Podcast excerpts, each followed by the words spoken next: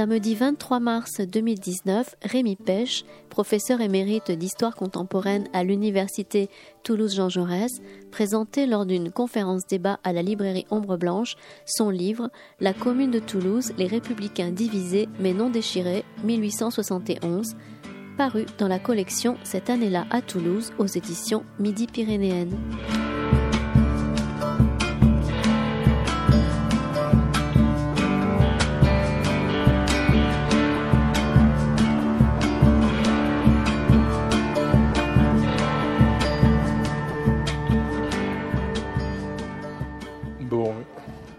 Voilà, comme il est à peu près l'heure, euh, nous allons commencer, si vous voulez. Donc, euh, quelques mots pour euh, situer le cadre de, ce débat avec Rémi Pêche, qui est ici présent.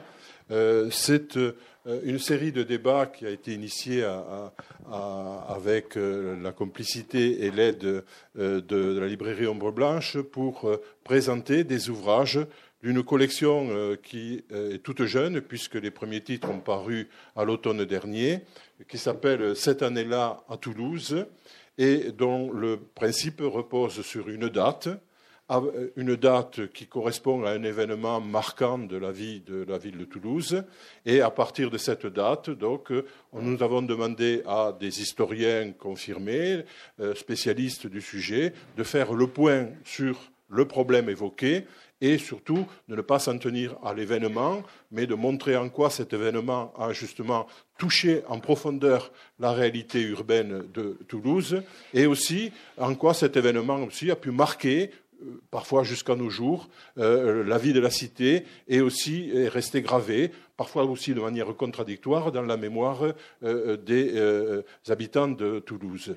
Donc, nous avons publié une série de titres. Alors, il n'y a pas d'ordre chronologique de publication, c'est lié au, disons, au hasard des, rencontres et des propositions qui nous sont faites.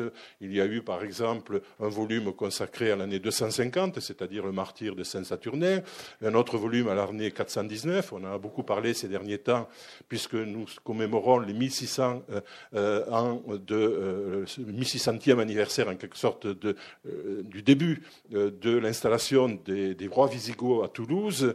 et on a un autre volume qui était consacré à l'exécution de Vanini il y a 400 ans, un autre volume sur le lancement du, chantier du canal du Midi, sur le mandement de Monseigneur Saliège en 1942, dénonçant les persécutions contre les Juifs. Et puis le, lancement de Concorde, il y a 50 ans, en 1969. Voilà quelques-uns des titres. Et nous sommes en train de préparer, et c'est pour cette raison aussi qu'il faut faire une petite, euh, dire quelques mots d'excuses, euh, euh, une, troisième vague avec trois volumes, dont celui que, Rémi Pêche a d'ores et déjà rédigé, il est pratiquement prêt, il est chez l'imprimeur, malheureusement nous ne l'avons pas encore aujourd'hui, consacré à 1871, la commune, mais à Toulouse, pas, pas à Paris, et c'est de cela dont nous allons parler aujourd'hui.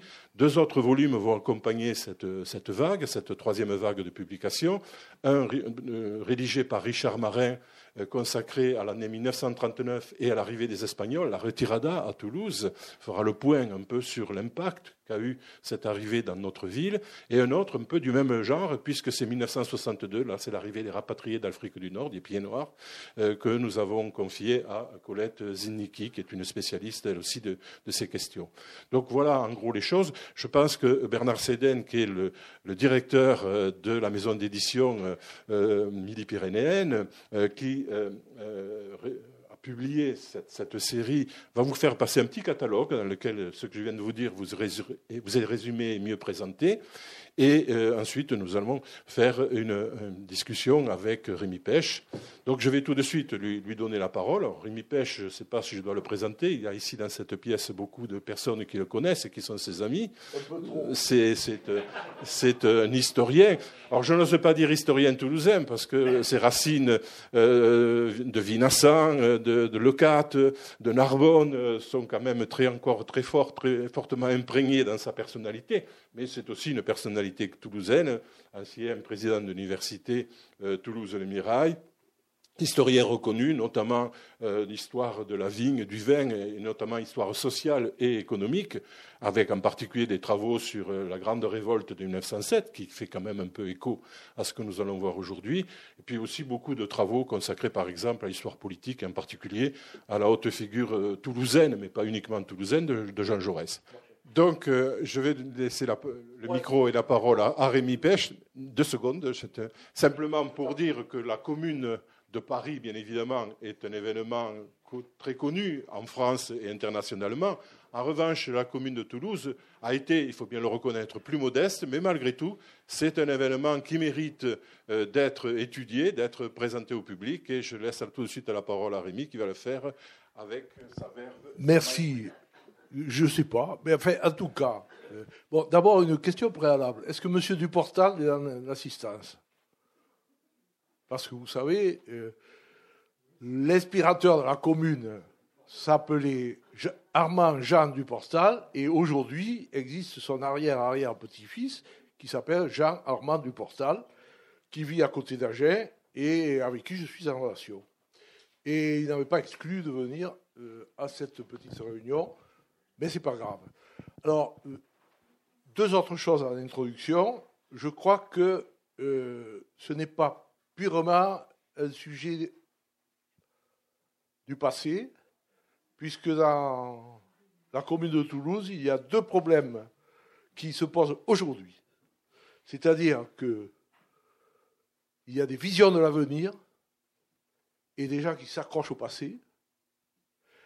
Ça, c'est le premier point. Deuxièmement, il y a la problématique de savoir si l'ordre public doit déboucher sur le sang versé ou pas. Je n'en dis pas plus. Bon, alors merci à Didier de m'avoir donné cette occasion d'écrire ce petit bouquin. Au début, il voulait que je fasse les inondations de, de la Garonne en 1975, qu'il faudra que quelqu'un fasse, parce que c'est un événement énorme. Et j'ai préféré faire la commune. Pourquoi? Parce que figurez-vous qu'un de mes profs préférés à mes débuts d'historien, il y en a deux qui m'ont particulièrement marqué, il y en a beaucoup, mais c'est Antoine Pro, que vous connaissez peut-être, qui va revenir euh, au mois de juin. On fait un petit colloque sur le traité de Versailles, il va revenir. Et l'autre, c'est Jacques Rougerie, qui a écrit La Commune, euh, en que sais-je, et qui me l'a envoyé, signé bien entendu, et il écrit ceci, Jacques Rougerie. À Toulouse, les 24 et 25, d'ailleurs c'est plutôt des 25 ou 27, on ne saurait parler vraiment de commune. Donc, ce serait vraiment arrêté. Bon, donc, euh, la motivation était double. C'était un, coup de chapeau à Jacques Rougerie, qui est toujours vivant et actif. Et en même temps, une contradiction de mon ancien prof, puisque moi, je, constate qu'il y a eu effectivement une commune avec des affiches, commune révolutionnaire de Toulouse, même, c'était écrit, parce que quelqu'un avait rajouté à la main révolutionnaire. Et donc, ça vaut le coup d'étudier. Euh, la troisième motivation est plus intime. Figurez-vous que dans ma famille, il y a eu un communard, pas de Toulouse, mais de Narbonne. La commune de Narbonne, la commune de Paris a duré 100 jours. Celle de Narbonne a duré 7 jours. C'est la plus longue. C'est celle qui a tenu le plus longtemps. Et mon, ancêtre, mon trisaïeul, Guillaume, je ne sais pas trop ce qu'il a fait. Il n'a pas été au procès. Mais enfin, il sonnait le tocsin, parlait-il, à un moment donné. Bon.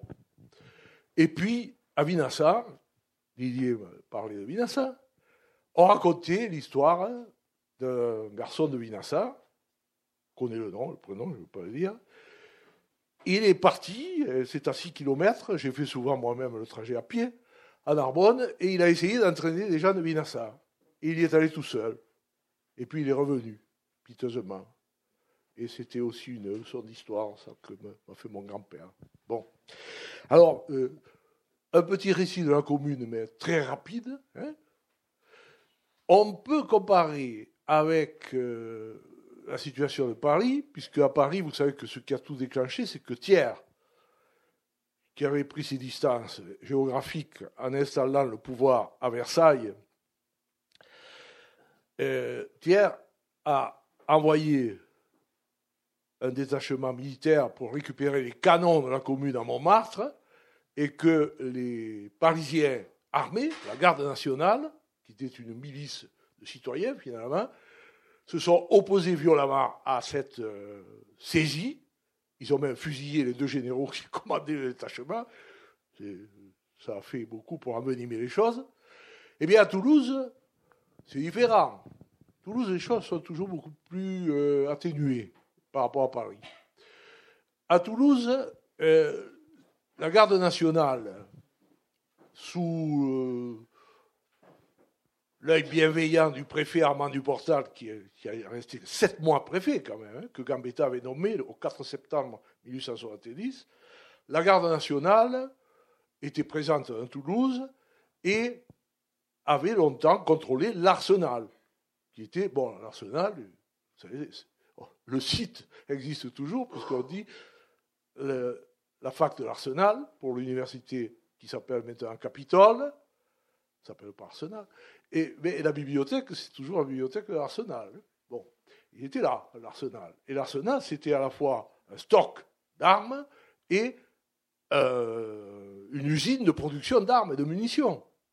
Donc contrôler l'arsenal, c'était un enjeu très important.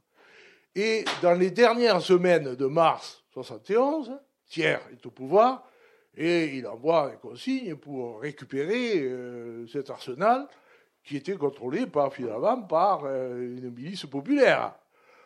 Et Duportal était, est très embêté et il s'entend quand même avec le, le commandant en chef, qui lui était au Palais Niel, que vous connaissez, qui est euh, à la fois une caserne et surtout un hôtel magnifique, au Grand Rond. Et euh, ce général, qui s'appelait Nansouti, était quelqu'un de d'habile et, d'humain. Il dit, bon, d'accord, euh, euh, reconnaissez que l'arsenal va être euh, sous le contrôle de l'armée, mais je, suis d'accord pour que le piquet de garde à l'entrée, ce soit des, gardes nationaux. Bon, finalement, il y a une espèce de compromis qui se fait. Mais ce qui, c'est quand même, les gardes nationales commençaient à être chauffés, si vous voulez, à, voir que petit à petit, le, pouvoir politique reprenait en main le maintien de l'ordre. Le 22 mars, coup de théâtre, Thiers révoque du portal et envoie à sa place un nouveau préfet, Kératri, un breton, euh, beaucoup plus jeune que du portal, qui avait 57 ans, Kératri devait avoir 35. Et Kératri euh, descend à Toulouse, bien sûr, du Portal, de très mauvaise grâce, plie ses bagages petit à petit, et euh, arrive à Toulouse pour s'installer à la préfecture, euh, à la place du Portal. Mais quand même, il se dit, il arrive le 23 à Toulouse. Il va voir le général de Nansouti, commandant de l'armée régulière. Il dit, général, qu'est-ce que vous en pensez? Qu'est-ce qu'on va faire? Oh, Nansouti lui dit, attention, hein, moi, à votre place, je resterai tranquille pendant quelques jours. Sortez de Toulouse, il est parti à Agen, et je vous dis, Duportal m'a confirmé qu'il n'y aurait pas de, grabuge. Euh, il contrôle la situation. On peut s'y fier euh, au point de vue de l'ordre public. Euh, donc, on, on garde Duportal. Seulement, seulement la, commune de Paris s'installait elle démarre le 18 mars, c'est pas, pas loin le 18, mais à ce moment-là, quand l'histoire euh, s'accélère, les choses vont très vite. Et euh, les, gardes nationales étaient de plus en plus excités. Ils apprennent, euh, donc, on leur pique l'arsenal, plus ou moins, et on jette du portal. Ça va pas.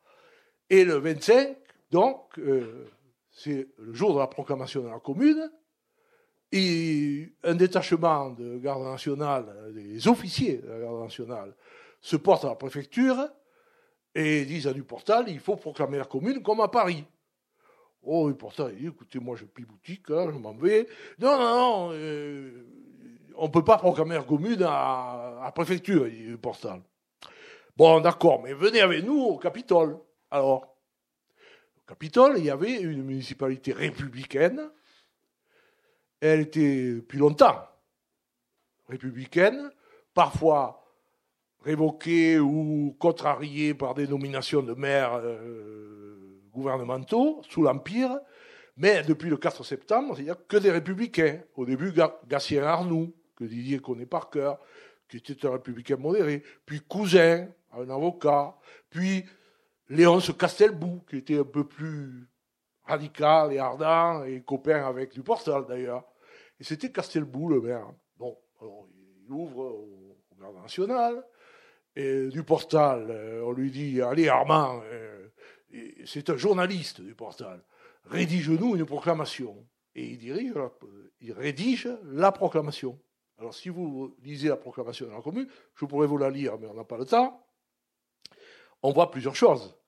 D'abord, refus du débarquement du Portal, il faut que le Portal reste préfet, et adresse à Thiers pour qu'il dissolve l'Assemblée, il est sommé de dissoudre l'Assemblée qui maintenant a signé la paix, donc euh, il faudrait euh, que cette Assemblée réactionnaire, royaliste, soit dissoute, et euh, qu'il y ait de nouvelles élections. Voilà, en gros, et il préconise dans ce texte une entente, une pacification entre la commune de Paris et Versailles.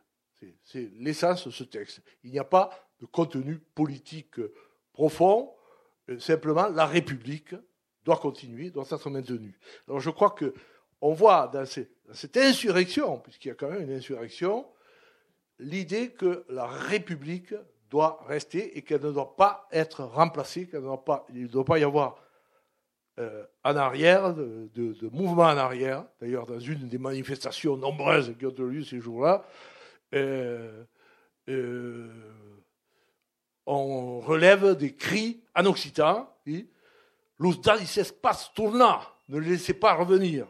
Les gens de, de l'Empire, les gens de la royauté, de la monarchie, los pas tourna. Voilà l'exigence qui était formulée par ces foules toulousaines qui venaient euh, souvent de Saint-Cyprien. Mais Saint-Cyprien était un quartier ouvrier, mais il y avait d'autres quartiers ouvriers. Ça, j'y reviendrai tout à l'heure. Saint-Michel, et même le centre de Toulouse. Centre de Toulouse, il y avait plein de petits ateliers textiles qui tournaient. Bon, alors voilà euh, la prise de pouvoir. Alors, du portal, on lui dit, puisque tu as rédigé euh, l'appel, la proclamation de la commune, tu vas monter au balcon du capital et euh, du Capitole et euh, la proclamer.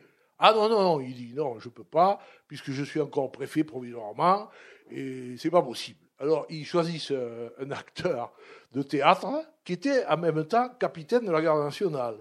Saint-Gaudens, il s'appelait. C'est un beau nom pour un Toulousain. Et Saint-Gaudens monte au Capitole et il déclame, il proclame la commune.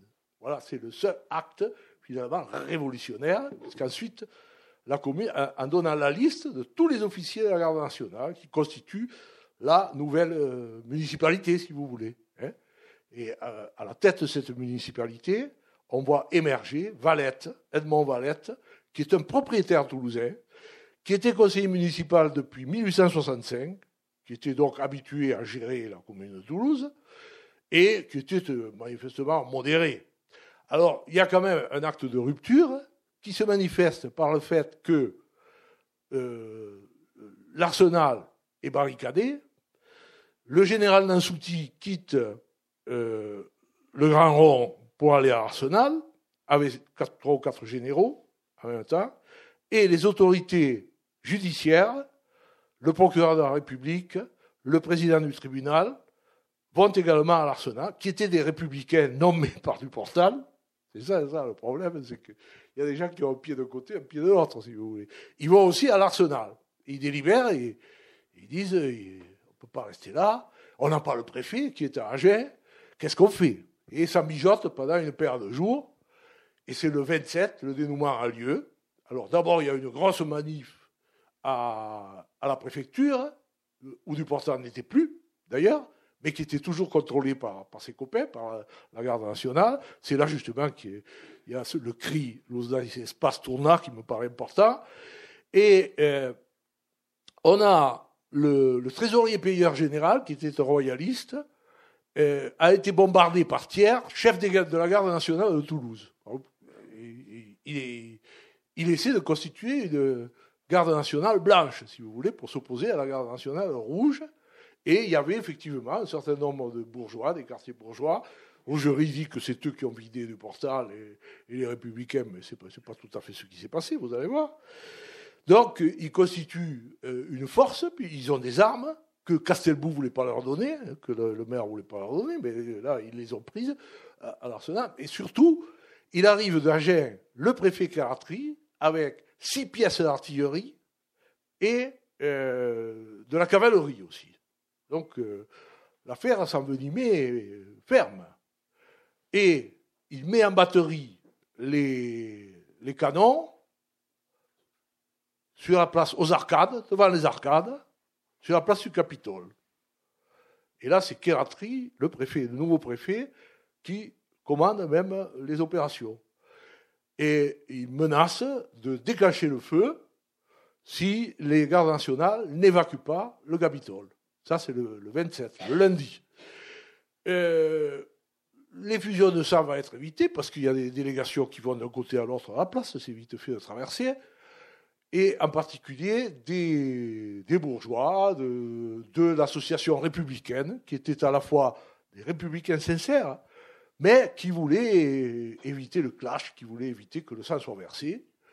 Et ils persuadent les, les responsables de la commune, en particulier Valette, qui demandait que ça. Valette, il est allé plusieurs fois à l'Arsenal pour essayer de trouver. Il aurait voulu, Valette, que le, les magistrats et le nouveau préfet reconnaissent la commune de Toulouse comme une euh, réalité euh, juridiquement valable. Hein, ils n'ont pas voulu. Et surtout qu'ils s'engagent à ne pas arrêter du portal. Ah non, non, non du portal, c'est lui qui a excité tout le monde, on va, on va l'arrêter. Voilà ce que pensaient les forces de l'ordre, si vous voulez. Alors, au total, le Capitole est évalué et évacué. évalué, évacué. Euh, au soir du, 27, Kératri s'installe majestueusement à la préfecture. Duportat se planque pendant quelques temps chez les copains. Euh, bon, il avait des, moyens de se planquer, mais on finit par l'arrêter. Et il sera jugé à Pau pour dépayser, pour éviter des émeutes à Toulouse, en août 71, et euh, avec plusieurs de ses camarades, et acquitté acquitté. Il a d'ailleurs publié un livre de souvenirs que vous pouvez lire puisqu'il est sur le web. Il y est deux fois. Il est sur le site qui s'appelle Rosalis de la commune de Toulouse. Il est aussi sur le site Gallica de la Bibliothèque nationale. Donc voilà ce qui s'est passé. Voilà le récit de la commune de Toulouse. Alors, euh, maintenant, pourquoi il y a eu cette explosion et qui est vite retombée à Toulouse mais d'abord, premièrement, Toulouse n'est pas ce que l'on euh, décrivait assez souvent. Même Godechaud était tombé un peu là-dedans. Un, grand village rural hein, qui, vivait sur lui-même, puisqu'il y avait beaucoup d'agriculture sur le territoire même de Toulouse. C'était une ville ouvrière. Si on est surpris quand on regarde le taux de population active employée dans l'industrie et dans l'artisanat, il est comparable à celui de Paris. Il est largement supérieur à celui de Marseille et de Lyon. On est quand même surpris. Et il y a eu des grèves à Toulouse. Et il y avait des, euh, gens qui adhéraient à l'international de Karl Marx dans les années 1868-69. Déjà, il y aura d'ailleurs un procès international en 1973. Ça, c'est une autre histoire. Hein. Peut-être qu'il faudrait faire un autre bouquin, je ne sais rien. Bon, en tout cas, Toulouse a une, potentialité ouvrière qui s'est déjà exprimée. Et politiquement, les votes de Toulouse-Ville sont des votes acquis à la République depuis fort longtemps. Déjà en 1857, c'est remarquable, hein, parce que les élections étaient verrouillées par l'Empire avec la candidature officielle. Vous savez qu'il euh, n'y avait qu'une affiche qui était blanche, l'affiche officielle. Après, les autres pouvaient publier des affiches bleues, bleu, rouge, euh, orange, etc. Bon, ben, déjà, Toulouse votait pour des candidats républicains qui étaient battus parce que l'environnement euh, des campagnes euh, était royaliste ou bonapartiste.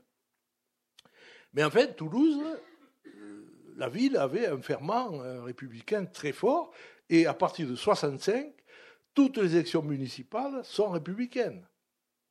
Et le premier maire républicain, Amillot, a été déposé, qui, avait des relations personnelles avec Armand Duportal, a été déposé en 1867, je crois. Mais enfin, les, conseillers municipaux restés. Euh, c'était une situation compliquée.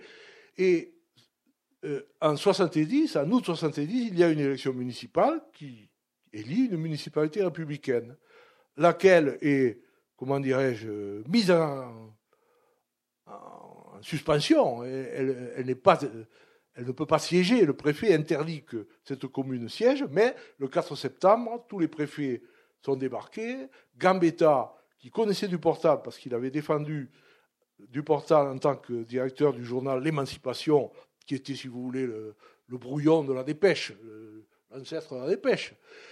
Euh, Gambetta envoie du portal, il le craignait un petit peu, il est, un peu excité sur du portal, enfin, bon, il le nomme, et à ce moment-là, du portal euh, nomme une municipalité républicaine. Au début avec Gatien Arnoux, puis il le remplace par Cousin au bout d'un mois et demi, parce que Cousin était un peu plus à gauche, et puis par Castelbou encore un peu plus à gauche au mois de janvier. Mais il y a, on peut dire que Toulouse a eu sa commune fonctionnante avant Paris. Avant Paris, puisque Paris était contrôlé par le préfet de police et, il n'y avait pas d'instance démocratique. Donc, donc, si vous voulez, la réaction de, des gardes nationales exprime cette idée laisser Toulouse à la République, en quelque sorte, et que la République puisse progresser par des lois, par des mesures. Parce que du Portal au pouvoir, le préfet du Portal, il a pris des mesures préfigurant des, mesures de la Troisième République que l'on voit éclore ensuite, c'est-à-dire séparation de l'Église de l'État. Il a coupé des crédits à l'Église. Il a euh, révoqué des directeurs d'écoles primaires euh, euh, ecclésiastiques. Il a favorisé l'école laïque. Bon, je crois que c'est parmi les mesures qu'il a prises, c'est ça. C'était une anticipation sur la, République, et ça, montre l'attachement à la République. Alors, j'ai oublié de dire, mais je ne pouvais pas tout dire, que obtenant l'évacuation du Capitole le 27, Kératri, qui était quand même quelqu'un de, rusé et retort même, Kératri nomme comme maire provisoire de Toulouse Edmond Valette, qui était déjà à la tête de la commune. Alors vous comprenez, il y a une. Euh, que, euh, n'était pas content d'ailleurs, hein. il considère ça comme une trahison. Mais enfin, euh, ce qui a été résolu, ça a été un moment de tension extrême, qui s'est résolu sans qu'il y ait aucune infusion de sang. Et, ma foi, Toulouse a pu poursuivre sa, son évolution républicaine, puisqu'après, Valette reste euh, trois semaines, et ensuite, euh, c'est. Euh, j'ai oublié, le, nom m'échappe, là, du premier maire républicain de Toulouse, Ebelot, Ebelot, puis Castelbou va arriver, puis Sirven, puis surtout Ournac, qui a fait appel à Jaurès comme conseiller municipal, donc, et qui a érigé le monument du Portal au cimetière Terre Cabas, que je vous engage à aller voir, parce que c'est un très beau monument. Donc, si vous voulez, il y a une continuité républicaine, une évolution qui ont été préservées par la commune, et d'ailleurs, un des grands socialistes de l'époque, Édouard Vaillant, dont mon ami Kandar vient de faire euh, la biographie récemment, Édouard Vaillant a dit la République doit beaucoup à la commune. C'est la commune qui a implanté la République dans la mesure où elle a exprimé l'idée que ce n'était pas possible de faire une restauration. Et donc il fallait une République, même Thiers, finalement, euh, a été obligé d'admettre la République alors qu'il était orléaniste au départ. Donc voilà. Alors ensuite on peut euh, développer ce que j'ai fait dans la troisième partie sur l'héritage de cette commune. Cet héritage est difficile à, déceler parce qu'il faut creuser un petit peu. Il y a une espèce d'occultation qui vient de, de, plusieurs côtés. Les socialistes toulousains euh, des années 1890, Je ne dirais pas qu'ils avaient oublié du Portal, ils n'avaient pas oublié, ils avaient porté des fleurs au cimetière, mais et il n'était pas de cette génération de révolutionnaires romantiques, si vous voulez, à laquelle appartenait euh, du. Et euh, surtout, on le voit par exemple dans les anniversaires de la commune. Ce sont les anniversaires de la commune de Paris qui sont fêtés le 18 mars. Et le, 24 mars, il n'y a rien, pas de cérémonie. Mais quand Duportal, alors Duportal, lui, il va entamer une carrière politique. Il se fait d'abord élire au conseil municipal, puis conseiller général. Il émissionne dès qu'il est élu député. Il était contre le cumul des mandats. Il a été élu quatre fois député. Âgé, il, avait plus de 60 ans. En 76, 77, 81 et 85 où il figure deuxième sur la liste républicaine de fusion, devant la menace, puisqu'il y avait eu déjà deux députés de, droite royalistes élus au premier tour, pour sauver la mise. Du Portal est élu en 87, puis il meurt en 87. Et il meurt, euh, l'émotion est très grande à Toulouse. Du Portal était quelqu'un très aimé et très respecté, même par ses adversaires. Et euh, très rapidement, on décide de lui ériger ce monument magnifique. Alors, il y a quelques incidents euh, cocasses, puisque euh, il y a un défilé qui se fait du Capitole au cimetière, et le leader des socialistes toulousains de l'époque, qui, se plaçait dans la lignée de Blanqui, plutôt, si vous voulez, Charles Defitte, hein, vous connaissez les Charles Defitte, il bouscule les officiels et il passe au premier rang avec, des drapeaux rouges. Alors il y a un débat homérique au conseil municipal. On a que le maire radical lui dit euh, c'est pas bien, vous avez sorti ce, symbole du désordre, etc., que le drapeau rouge. Et de suite, il dit mais non, mais le drapeau rouge, c'est c'est du portal lui-même, c'est le drapeau des travailleurs, donc on l'a sorti, c'est normal. Et alors, euh, on a lui dit, euh, euh, non, de fait, de vite, dire on a. Et d'ailleurs, vous m'avez laissé passer devant vous avec les drapeaux. Pourquoi? Et on a dit, mais c'est parce que nous sommes plus intelligents que vous. je trouve cette réplique assez étonnante parce que ça montre que. Et d'ailleurs, Ournac avait mis de fit dans sa liste avec Jaurès, et il y avait toujours sur. Euh, 37 ou 40 euh, conseillers municipaux, les capitouls, comme on disait toujours à Toulouse. Encore aujourd'hui, il y en a qui disent je suis un capitoul, j'en connais. et les capitouls, il y avait toujours 7 ou 8 socialistes. Alors, évidemment, c'était des bagarres au sein du conseil municipal, il y avait toujours des, prises de parole intempestives, etc. Mais il y était. Et puis, il y en avait aussi qui bossaient.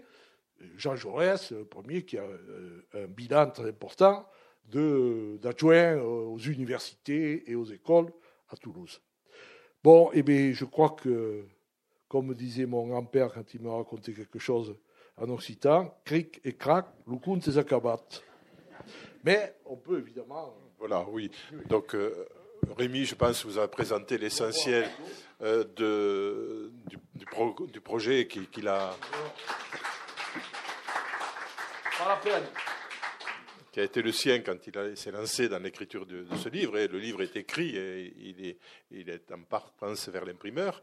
Euh, maintenant, si vous avez des, questions à, poser, aussi bien sur les événements proprement dits, sur un certain nombre de personnages qui ont été évoqués, sur l'avant aussi, puisque effectivement la commune de Toulouse, comme Rémi l'a rappelé, euh, s'inscrit dans une aventure républicaine qui était déjà bien ancrée dans la vie toulousaine avant 1870-71, et puis aussi après, puisque le développement développement du socialisme à Toulouse, qui a marqué très fortement la, cité, euh, a trouvé aussi dans ces événements un certain nombre de, points de départ, ou en tout cas de, points de relance euh, dans euh, la vie politique toulousaine.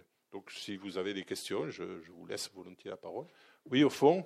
Oui, attention parce que je suis un peu dur dans Alors, non, non, non, mais... Du portal aussi. Non, non, je fais passer le micro, ne bougez pas, ne bougez pas, parce que c'est enregistré par la librairie, donc il vaut mieux parler à le micro. Oui, alors moi je voudrais, euh, je voudrais faire un point parce qu'il se trouve que j'ai classé les, archives du fond du cabinet du préfet de la Haute-Garonne et pour dire qu'il n'y a pratiquement aucune allusion à la commune de Toulouse dans ces archives, alors qu'on trouve, par exemple, euh, des rapports sur, euh, comme tu l'as dit, Rémi, des commémorations par les, les, socialistes du 18 mars chaque année, pratiquement jusque, presque jusqu'à la guerre de 39-40, mais il n'y a pratiquement aucune allusion à la, à la, commune de Paris. Alors, je pense que les archives ont été épurées avant d'être déposées aux archives de la Haute-Garonne chère amie et ancienne étudiante, merci de ton intervention. Je me suis rendu aux archives départementales où j'ai admiré ton classement. Et on trouve quand même quelques allusions, mais bien, et pourquoi il n'y a pas grand-chose? C'est parce que Duportal a tout piqué. Il a tout gardé, des, des correspondances avec le, la, avec le gouvernement, avec Thiers, et même avec les autres préfets. Et heureusement, et c'est pour ça que M. Jean-Armand Duportal aurait été le bienvenu ici, sa famille, ses descendants, et, il y a beaucoup de descendants de Duportal, dont certains très célèbres, Jean Perrin, ministre de Léon Blum, grand scientifique, Francis Perrin, encore récemment, ce sont des descendants directs de Duportal. Euh, il y a 30 ans, ils ont remis tout le paquet d'archives de, Duportal qui qui a été classé aux archives municipales, euh, au château d'eau de Toulouse, et c'est là-dedans que je me suis baigné avec un grand délice. Ensuite, je suis allé aux archives départementales pour vérifier certaines choses. Par contre, vous avez des, choses qui sont passionnantes. Par exemple, à un moment donné, il y a une polémique interne au Parti républicain dans les années 1880, et Keratri, son adversaire, ils ont failli se battre en duel, mais le duel s'est pas fait parce que Keratri voulait euh, l'épée et Duportal voulait le pistolet. Alors finalement, ils n'ont pas fait de duel. Et, et Keratri écrit à Duportal et lui dit euh, Monsieur, j'apprends que votre réputation est entachée. Moi, je vais euh, vous rappeler que quand je suis arrivé pour vous remplacer, nous vous avons proposé un poste diplomatique et que vous l'avez refusé vous pouvez faire état de cette lettre à qui vous voudrez. Vous savez que quand on voit un document comme ça, on mesure un peu la, la qualité, l'authenticité, la sincérité d'un type comme du postal, il me semble. Bon, donc on arrive toujours à recouper. Puis alors, il y a beaucoup de sources de presse, parce que l'émancipation a été un foyer de, presse républicaine qui s'étendait euh, dans toute l'Occitanie. Hein D'ailleurs, il y a des petites émancipations, même en Narbonne, qui ont éclos euh, sous la Troisième République. C'était vraiment euh, un foyer d'idées. Alors, pour, savoir exactement ce que Duportal voulait, au point de vue, euh, comment dirais-je, économique, socio-économique, on ne peut pas dire qu'il était vraiment socialiste. Il, se voulait radical socialiste, Duportal. Il était très attiré par les, mutuelles, les, euh, plutôt proudhonien, si vous voulez.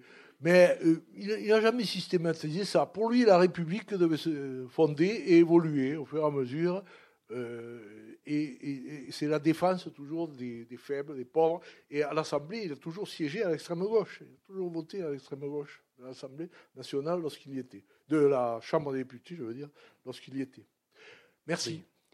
Euh, la commune à Paris a été un processus euh, révolutionnaire. Ah Il y a eu une mise en question de la hiérarchie, des salaires, euh, les rapports hommes-femmes, l'organisation du travail, etc.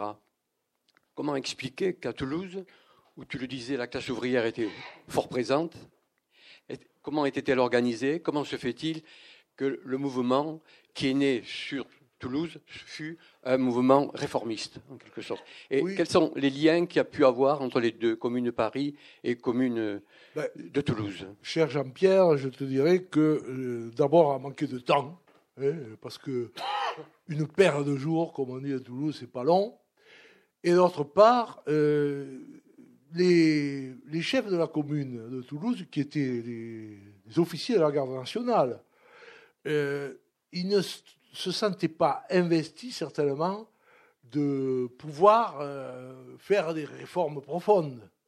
Ce qu'il euh, souhaitait, c'était d'abord le maintien du portal comme préfet, et d'autre part, euh, que la République soit affirmée. et il pensait que la République évoluerait ensuite. Bon, alors, parmi eux, il y avait ce qu'on appelait des internationaux. Il y en avait qui étaient. Euh, alors, ces internationaux, on retrouve. il y a de tout. Il y a même des, des, patrons d'ateliers de, qui avaient 30 ou 40 ouvriers, comme Gobert, par exemple, qui, qui est passé un jugement de l'international. Il y avait Saran, qui était le secrétaire de la mairie de Toulouse, qui était vénérable de la loge maçonnique, les Amis Réunis, parce que le rôle de la maçonnerie était très important dans le, cette espèce d'interface qu'ils ont essayé de faire à Paris aussi, mais ça a foiré. Donc, euh, il ne faut pas chercher, évidemment, une commune révolutionnaire à Toulouse, même si sur l'affiche, il y avait une commune révolutionnaire. Euh, et, les jurés de, des Basses-Pyrénées, puisque c'était à ce moment-là les Basses-Pyrénées, pas les Pyrénées-Atlantiques, qui ont jugé du Portal et ses copains en août 71, ils, ont bien vu que ce n'était pas des sanguinaires. Ce n'étaient pas des gens qui essayaient de, transformer brutalement la société. Mais euh, il y avait ce ferment, si vous voulez, républicain, qui leur paraissait euh, suffisant pour s'insurger pour rompre avec le pouvoir central et le, même le sommet de, de dissoudre l'Assemblée, etc. Donc, euh, il ne faut pas à la fois euh, fantasmer sur le caractère euh, socialiste ou révolutionnaire de, cette commune, mais il ne faut pas non plus dire c'est rien, comme mon, mon, cher Jacques Rougerie a l'air de dire.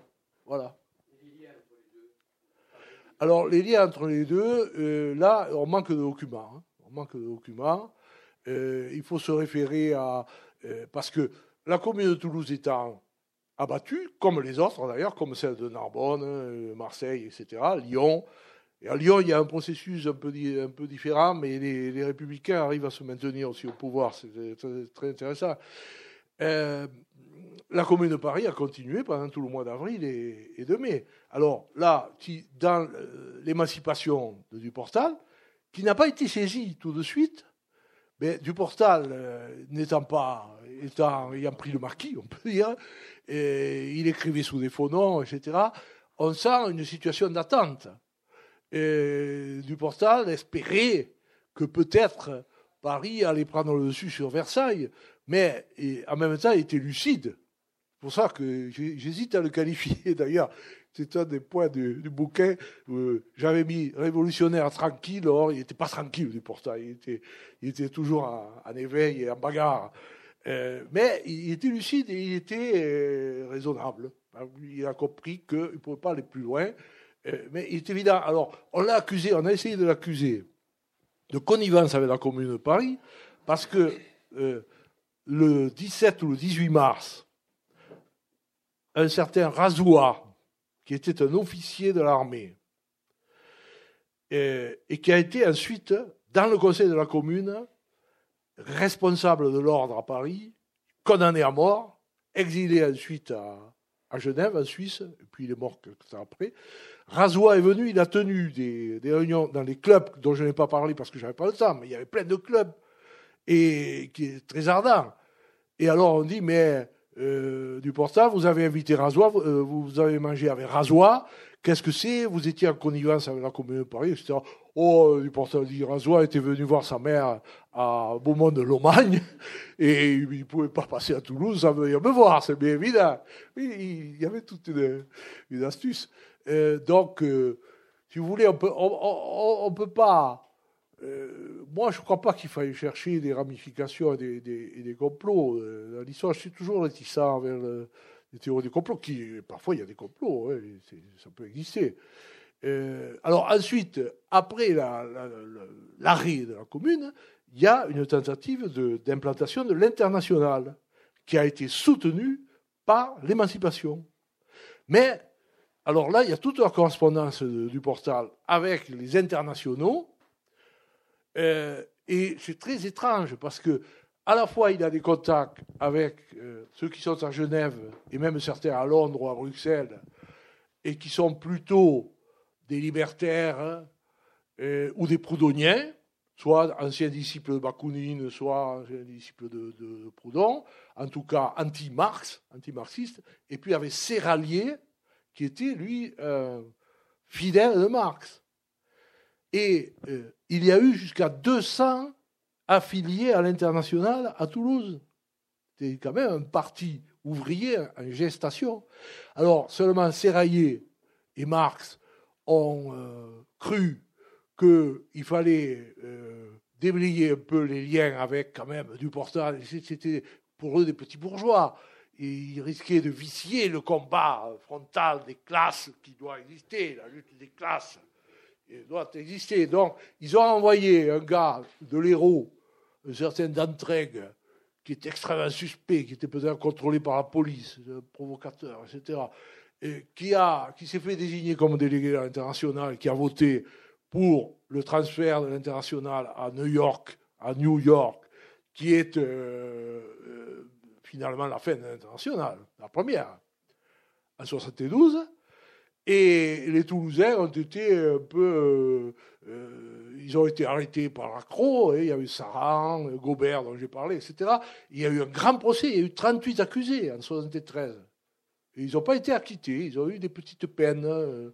Quelques-uns ont été acquittés d'autres euh, condamnés à des petites peines. Donc, si vous voulez, il y a une tentative d'installation d'un parti ouvrier. Alors, ensuite, débouché de ça, euh, certains ont organisé des syndicats dans les entreprises, en particulier Émile Hébrard, H-E-Y-B-R-A-R-D, qui a été un des fondateurs de la Bourse du Travail de Toulouse, avec Jaurès.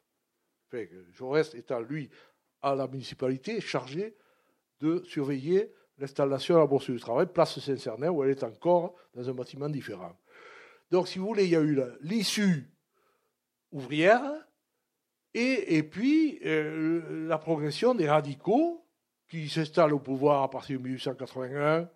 C'est Castelbou. Sirven, il était un peu, un peu mou, Sirven. Mais enfin, Sirven, c'était le patron de la dépêche au début. Et, la dépêche a supplanté l'émancipation petit à petit. Les rédacteurs de la dépêche sont d'anciens rédacteurs de l'émancipation, avec l'idée qu'il fallait fédérer toute la gauche, etc. L'idée de l'union de la gauche sort un petit peu aussi de là, du bloc des gauches, on dit ensuite sous la, euh, à l'époque des lois laïques de 1905. Donc, si vous voulez, il y a, eu des, rejetons de la commune qui ont eu lieu et, qui, qui me paraissent importants. Voilà.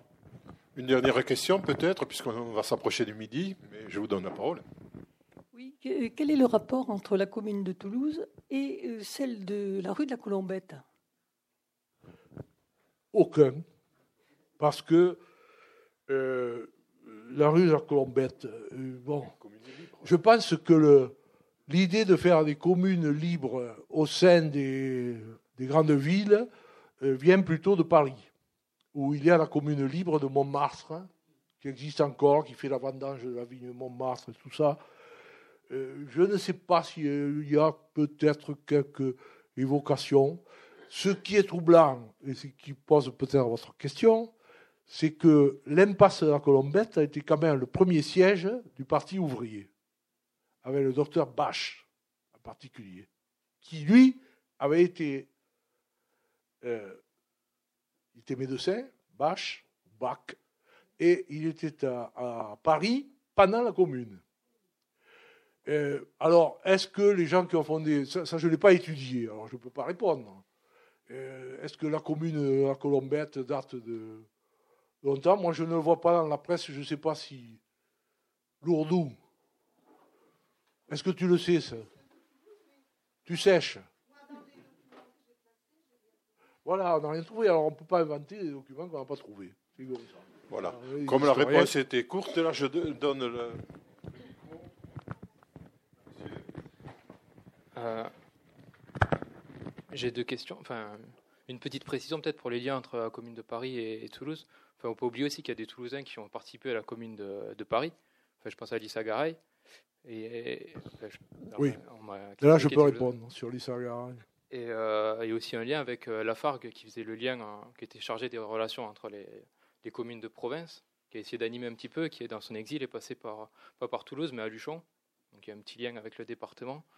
Et euh, pour l'anecdote, ça, enfin, qui, est parti en Espagne après, et qui était, pour ceux qui ne le savent pas, compagnon d'une fille de, Karl Marx. Et du coup, il y a le petit, qui ils ont eu un enfant, pas plusieurs, mais un enfant qui est, qui est enterré à Luchon, qui est mort en bas âge et qui est enterré à Luchon. Donc il y a un petit-fils de Karl Marx à Luchon. Ah oui, ça je l'ignorais. Donc voilà. Et ma question, c'était plus sur, sur Jaurès, en fait, sur les liens. Enfin, comment il envisageait la commune, en fait, son rapport à la commune de Paris Parce que j'en ai parlé avec Jean-Humain Ducange et c'était pas. Le rapport à la commune euh, avec Jaurès, il est, si vous voulez, au départ, il avait 11 ans, Jaurès, au moment de la commune. Non, mais après, ce qu'il a et il est certain que dans sa famille, il n'a pas dû entendre beaucoup de discours favorables à la commune, puisque son, son cousin, l'amiral Benjamin Jaurès, qui a fini ministre de la Marine en 1889, je crois, était un républicain modéré, plutôt dans la tendance entre tiers et gambetta. Bon, pas exactement, mais Donc, et, puis Jaurès avait, euh, dans, dans, beaucoup d'écrits de Jaurès, on, voit qu'il y a à la fois une fidélité sentimentale à la commune et une crainte de, de deux choses. Les fusions de sang, parce que Jaurès n'était pas de sanguinaire, pas plus que du Portal, et deuxièmement, le retour en arrière, la répression qui arrive après les explosions révolutionnaires. Bon, c'est ça. Alors, concernant Prosper Lissagaray, personnage assez extraordinaire, puisqu'il a failli, comme Lafargue, être. Non, Lafargue a réussi à être le gendre de Mars, et Lissagaray aussi, un peu plus, il le devenait, mais il n'est pas devenu. Lissagaray était un militaire et un historien, puisque c'est lui qui a écrit la première histoire de la commune, où il consacre trois pages à Toulouse d'ailleurs, qui sont objectives, je trouve je n'ai pas dit des choses différentes de lui. Issa Garay a été à Toulouse à l'époque euh, où Duportal était préfet. Il, s'est occupé avec le fils de Duportal. Alors là aussi, le fils de Duportal, c'est du népotisme, etc. Le fils de Duportal, Henri, c'était un brillant polytechnicien, un ingénieur qui avait des capacités. Alors que son père le, bombarde, euh, directeur du camp de Toulouse avec Issa Garay, parce le camp de Toulouse, c'était qui se trouvait à l'emplacement de la cartoucherie, c'est-à-dire du nouveau quartier actuel, si vous voulez. Hein. Et on a les plans et tout. C'était de regrouper du monde pour alimenter l'armée euh, qui devait faire face à l'invasion prussienne. Et il faut dire quand même, alors j'ai lu un article dans lequel on, tient en dérision complète ce camp de Toulouse. C'est pas n'est pas vrai, parce qu'il y a eu des, bataillons mobiles qui ont été constitués. Il y en a un qui s'est illustré à Belfort. Et si vous allez à la salle des illustres, vous avez la sortie du détachement toulousain de la citadelle de Belfort avec les armes et les Prussiens qui sont à côté et qui saluent les honneurs de la guerre. Donc, je crois que euh, le camp de Toulouse n'avait pas complètement démérité. Et euh, bon, ce, que je ne connais pas exactement, c'est pourquoi Lisa Garay euh, a mis fin à ses fonctions de directeur du, camp de Toulouse le 15 janvier. Il est remplacé. Et après, on en parle de moins en moins, puisque c'est l'armistice qui arrive à la fin de janvier, les élections, etc. On est dans un autre schéma. Euh, Lisa Garay s'est trouvé à Paris au moment de la commune, mais il n'a pas été dans le conseil de la commune. Je ne crois pas qu'il ait eu un rôle très, très dirigeant euh, dans la commune. Il, a été un historien très valable, hein, ça c'est sûr. Je crois qu'il a été exilé quelques années, mais enfin, il n'a pas été condamné à mort, contrairement à Razoua et à beaucoup d'autres. Voilà, donc euh, je ne pense pas que par l'Issagara, il arrive des, directives ou des euh, des influences marxistes euh, importantes. D'ailleurs, il n'était pas lui-même tellement marxiste, sauf qu'il voulait faire sa vie avec une des trois ou quatre filles de, de Karl Marx. Ça, c'est une chose, et le fait d'être infusé de ses idées, c'est autre chose. Attends, attends.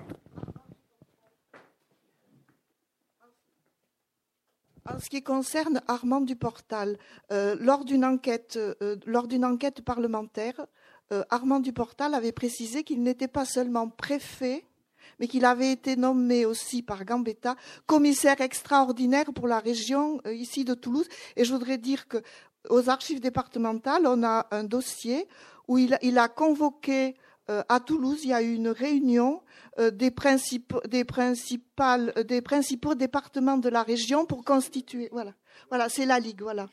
Donc, il était très impliqué dans la, défense, dans la défense nationale. Oui, c'est important. C'est important et surtout c'est intéressant parce que euh, Duportal, dans ses écrits des années de l'Empire, hein, puisque Duportal a réimplanté l'émancipation, qui existait déjà, qui a été fondée en 1836 et très active en 1948, où Duportal était un des principaux rédacteurs. Euh, il avait 34 euh, ans. Après, il a été exilé, il est revenu. Enfin, sa vie est assez compliquée. Hein. et même parfois, certains disent euh, qu'il avait un pied dans dans l'industrie, dans la banque, etc. Bon, mais ça, je ne l'ai pas, élucidé complètement. Euh, les écrits de Duportal dans les années 69-70 sont extrêmement antimilitaristes, y compris au moment de la déclaration de guerre euh, néfaste et catastrophique de Napoléon III à la suite de la dépêche d'Ems et de Bismarck et compagnie, à juillet 70, il y a eu une manif pour lynché du portal. On ne l'a pas lynché, mais enfin, bon, on lui a cassé ses vitres et tout hein, euh, aux allées Jean Jaurès actuelles.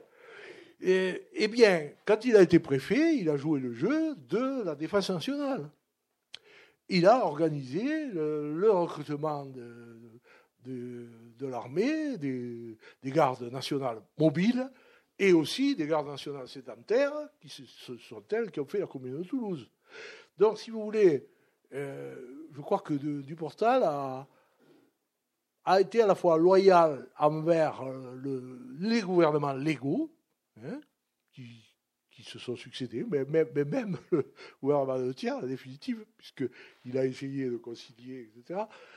Et en même temps, fidèle à son idéal, son idéal républicain et euh, progressiste, on peut dire, aujourd'hui. Hein. Voilà, mon idée, pour le moment. Si j'étais plus jeune, je ferais un gros bouquin sur du portal. Mais bon, place aux jeunes. Peut-être toi, tu peux le faire. Hein, si tu as envie. Bon, tu as... Alors, pour la commune, je vous avertis que l'anniversaire de la commune, c'est le 150e anniversaire, c'est en 2021. Je suis en relation avec euh, Jean-Louis Robert, qui est le président des, des Amis de la commune au niveau national. Et on va faire, essayer de faire quelque chose d'important à Toulouse, avec euh, à la fois les amis de Jean Jaurès, avec l'Institut d'histoire sociale CGT, puisqu'il y a un aspect euh, ouvrier, syndicaliste très important à faire. On va essayer de, faire quelque chose d'intéressant. Peut-être d'ici là, j'aurai fait quelque autre chose sur du portal. Mais enfin, c'est pas sûr. Ma spécialité, c'est la viticulture, comme Didier l'a rappelé. Bon, alors, euh, très rapidement, parce que euh, nous arrivons vers midi. Donc, oui. Vous avez fait un remarquable album sur, les sur Jaurès et Clémenceau, bah, de la dépêche. Euh, dans ces articles, est-ce qu'il y a mention des, du journal L'émancipation? Euh, comment se passe la relation entre euh, ce journal L'émancipation euh, fondé en 1836 et toute la dépêche? Oui. Alors, l'émancipation, c'est un chemin de croix pour ce journal. Il était autorisé, mais il y avait toujours des procès. C'est pour ça que d'ailleurs que Duportal a fini complètement fauché. Heureusement que son fils a fait Polytechnique, il a fait une très belle carrière d'ingénieur. Mais euh, l'émancipation renaissait toujours de ses cendres. Il a essayé d'en lancer d'autres journaux, Le Réveil, etc. Mais ce qui est euh, très euh, intéressant à observer, c'est que deux des grands rédacteurs de la dépêche, il y en a un qui est resté, dont on parle très peu, parce qu'il a été éclipsé un peu par Arthur Huck et par les frères Sarrault, Maurice et Albert. C'est Louis Brault eh bien, Louis Brault passe à la dépêche en 1871. Et euh, Louis Ariste, ça c'est un pseudonyme de Jean-Bernard Passerieux, qui n'aimait pas, comme tous les Passerieux, qu'on l'appelle pas sérieux, évidemment. On le comprend. Bon. Et c'est pour ça qu'il avait pris le pseudonyme Louis Ariste, qui était son deuxième prénom, ou le nom de sa mère, je ne me rappelle plus. Et ce sont des polémistes extrêmement brillants. Et ce sont eux qui ont tiré la dépêche vers le radical-socialisme, alors que les patrons de la dépêche au départ, c'est-à-dire surtout la famille Sirven, Sirven, c'était un grand euh, dont les usines se trouvaient justement à la retombe à la Colombette dont il était question tout à l'heure, hein, au, bout de la rue de la Colombette. Joseph Sirven était un grand capitaliste euh, de la papeterie, de l'imprimerie. C'est lui qui a inventé le, bloc notes euh, euh, dont on se servait il y a quelque temps. Maintenant, on, fout tout sur les smartphones, tout ça, c'est la panique complète. Bon, enfin, voilà. Donc, Sirven, c'était un bon bourgeois toulousain. Bon, il avait des idées républicaines, c'est vrai, mais modéré. Il était modéré. Et, à telle enseigne qu'il a tenu, euh, quand il a été maire de Toulouse, il, a été débarqué et on a mis des gens un peu plus, un peu plus à gauche, euh, comme Germain Onac, mais euh, Camille Onac, mais plutôt pas Germain, je confonds avec un autre. Camille Onac, il, était radical socialiste, mais en même temps, ça l'agaçait de voir qu'on promenait le drapeau rouge. Il n'a pas supporté. Donc, si vous voulez, il y a toute une un pluralisme de la gauche toulousaine qu'il faut voir. Alors ça aussi, peut-être, c'est euh, un trait permanent qui est jusqu'à aujourd'hui, en définitive. C'est qu'il euh, y a beaucoup de fermentation et euh, il y a des, dissensions, mais il n'y a pas de rupture complète entre tous ces gens qui se disent de gauche. Voilà. Bon, eh bien, écoutez, je pense qu'on peut remercier Rémi Pêche pour son exposé et ses explications. Donc, avant de, partir, je me permets de vous rappeler que le samedi 27 avril, donc, il y aura une nouvelle conférence avec la présentation du livre qui est déjà publié, que vous pouvez trouver, je pense, à la sortie.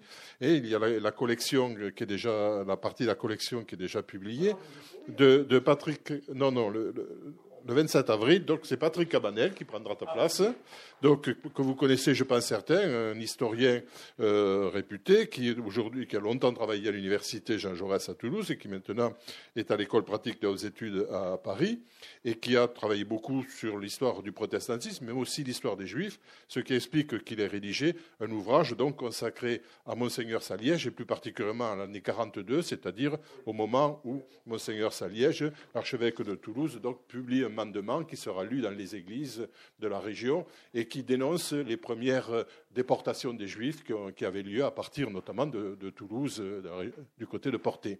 Donc, euh, Patrick Cabanel sera là et pourra vous présenter son livre et vous le dédicacer si vous le souhaitez. Donc, on regrette de pouvoir vous faire dédicacer le livre de Rémi et de vous l'offrir, mais, mais j'espère qu'il sera, qu'il sera en place très prochainement. En tout cas, nous vous remercions et nous vous souhaitons une bonne journée.